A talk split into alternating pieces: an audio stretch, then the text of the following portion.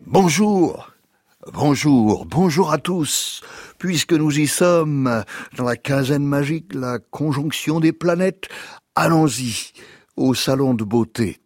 Quand on parle de beauté en poésie, attention, il ne peut s'agir d'une beauté de façade, ni mannequin, ni muse refaite ou beauté de salon, fut-il littéraire, encore moins beauté d'institut.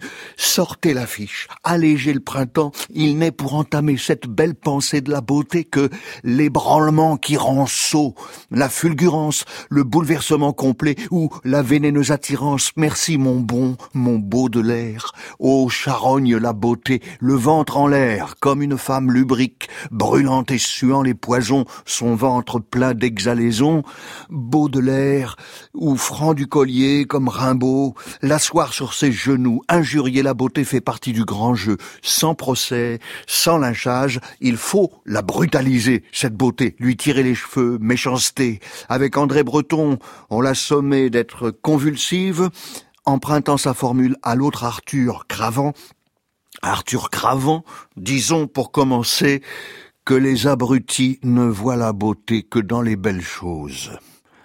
Arthur Cravant. Poème qui s'appelle I. Quelle âme se disputera mon corps? J'entends la musique. Serais-je entraîné? J'aime tellement la danse et les folies physiques que je sens avec évidence que si j'avais été jeune fille, j'eusse mal tourné. Mais depuis que me voilà plongé dans la lecture de cet illustré, je jurerais n'avoir vu de ma vie d'aussi féerique photographie.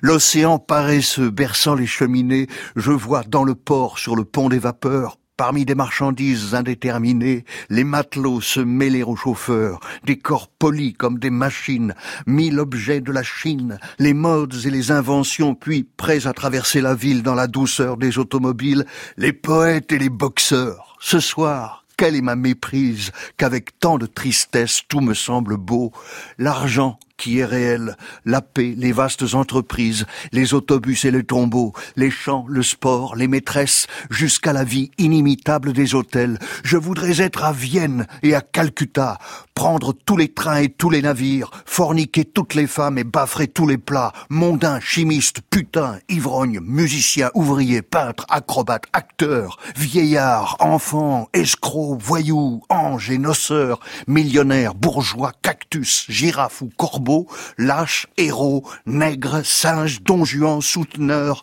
lord, paysan, chasseur, industriel, faune et flore, je suis toutes les choses, tous les hommes et tous les animaux. Que faire? Essayons du grand air, peut-être y pourrais-je quitter ma funeste pluralité, et tandis que la lune, par-delà les marronniers, attelle ses lévriers, et qu'ainsi qu'en un kaléidoscope mes abstractions élaborent les variations des accords de mon corps, que mes doigts collés aux délices de mes clés absorbent de fraîches syncopes sous des motions immortelles, vibrent mes bretelles, et piéton idéal du palais royal, je m'enivre avec candeur, même des mauvaises odeurs.